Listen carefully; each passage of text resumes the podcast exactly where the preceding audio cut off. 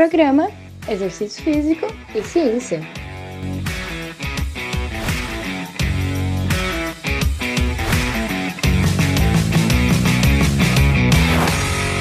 Está começando mais um Exercício Físico e Ciência. Sou o Fábio Dominski e esse é o programa de rádio e podcast que trata de exercícios a partir da visão científica. Novas abordagens para aumentar os níveis de atividade física da população são necessárias. Na ciência do comportamento humano cresce o interesse no afeto, então vem crescendo a era do afetivismo. Na psicologia do exercício, existe um foco sobre o papel das respostas afetivas no exercício como um fator crucial para a aderência, ou seja, como as pessoas se sentem durante e após o exercício importa para que elas continuem fazendo aquele comportamento. Na verdade, importa até para o antes do exercício, né? Porque teorias recentes sugerem que as respostas afetivas agem como um precursor automático de uma decisão sobre fazer ou não exercícios. Essa é uma coisa que eu tenho estudado bastante. E, claro, pesquisadores da psicologia do exercício têm criado novas teorias para entender isso. Quando você está sentado aí, recebe uma mensagem para ir treinar, o que, que acontece na sua cabeça?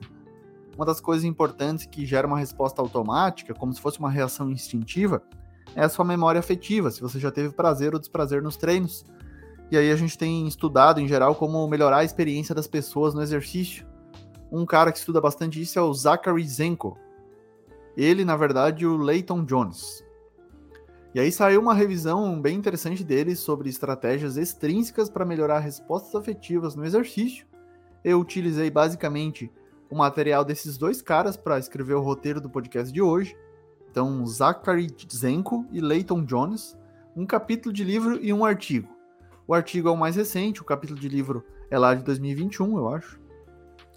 Em um, uma revista, um, um, na verdade, um livro que foi publicado o Open Access Essentials of Sport Psychology and Exercise, é um, um livro Open Access, acesso aberto, né? Sensacional sobre diversas variáveis da psicologia do exercício. Vale a pena, você pode procurar no Google aí que você acha em, em PDF, esse livro completinho. E o artigo também. O artigo foi publicado numa revista Frontiers, que é acesso aberto também. Você encontra na descrição desse podcast a referência. Beleza? Vou falar rapidamente aqui um resumo desse capítulo, desse livro que eu acabei de falar, para você entender melhor o que eu falei. Lá eles falaram como maximizar o prazer durante o exercício. Eles dividem em fatores intrínsecos e extrínsecos.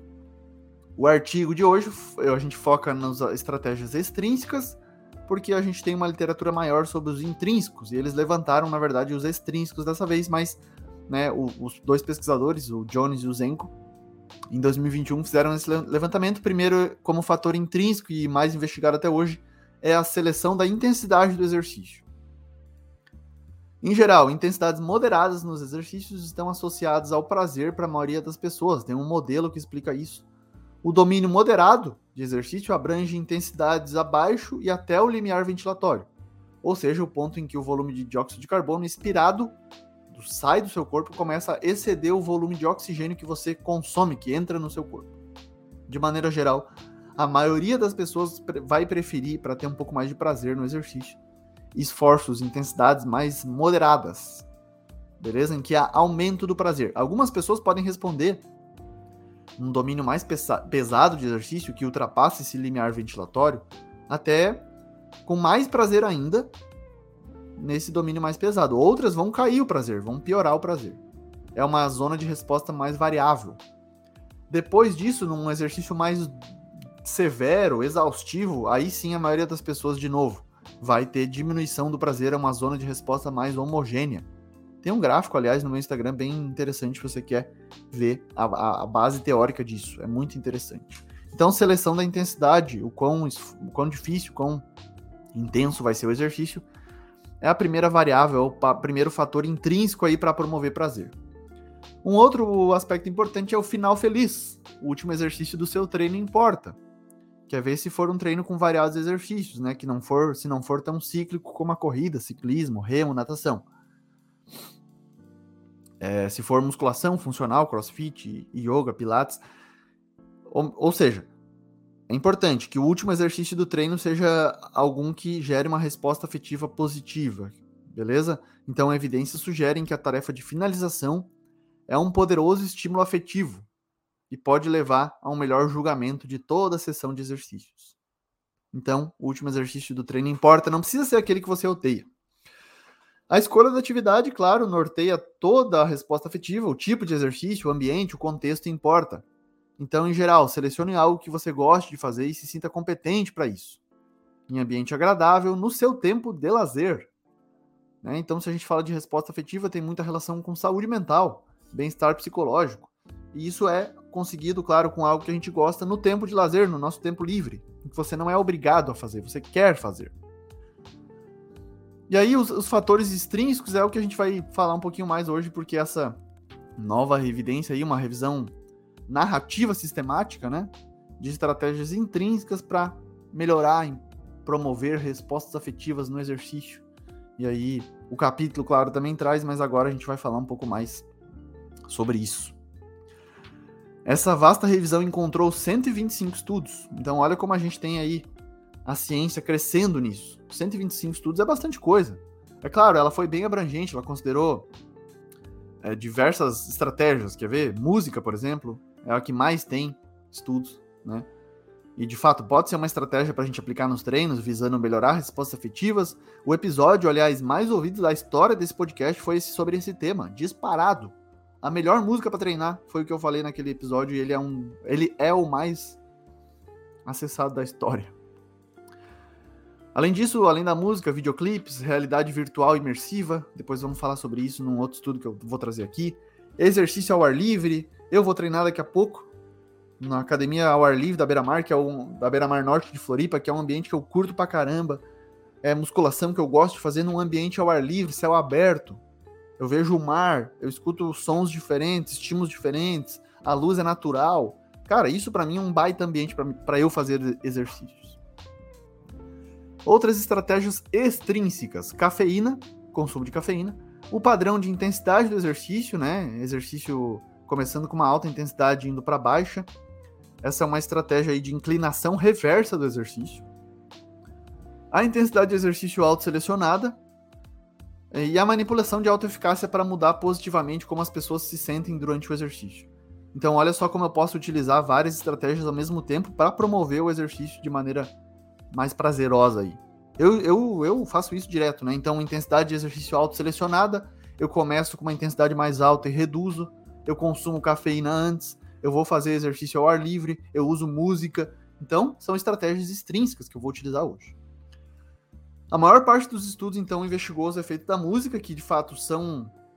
É um mecanismo extrínseco aí para promover prazer, e aí a preferência musical é importante. E se você quiser saber mais detalhes, acesse esse episódio aí, se você não ouviu ainda. Eu falo também de vez em quando sobre isso no meu Instagram. Outra boa parece ser treinar ao ar livre, e aí tem uma série de estudos que mostram que é mais prazeroso realmente treinar outdoor, e algumas estratégias nutricionais também apareceram, como cafeína e carboidratos, influenciando aí positivamente. Aumentar a crença de autoeficácia via feedback também é uma boa.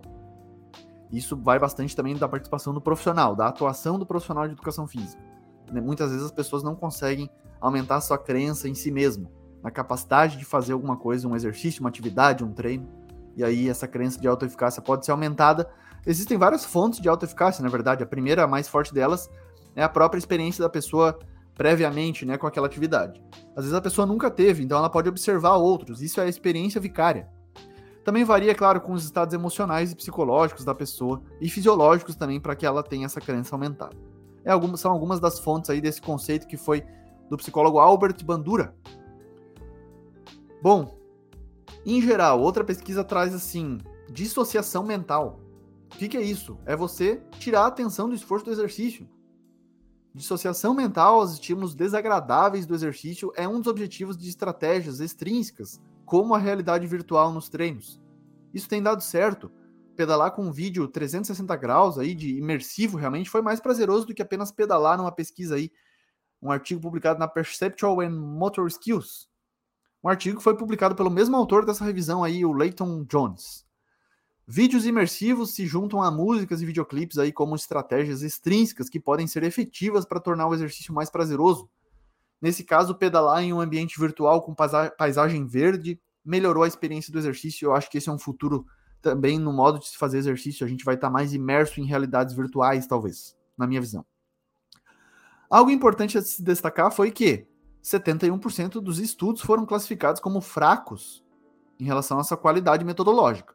Ou seja, ainda precisamos evoluir bastante na pesquisa, na ciência sobre essas respostas afetivas e prazer e como promover isso nos exercícios para conclusões aí e recomendações mais contundentes nesse tema.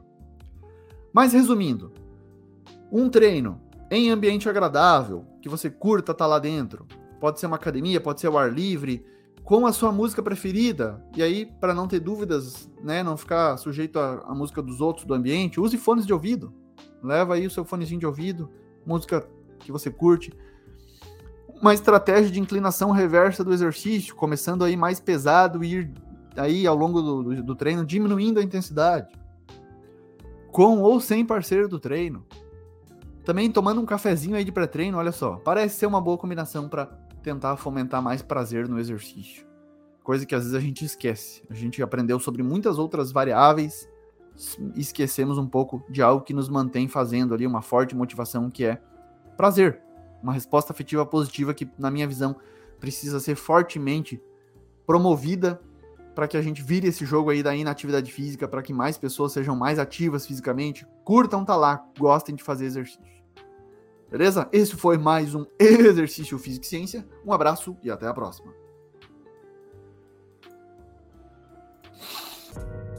Você ouviu Exercício Físico e Ciência com o professor Fábio Dominski.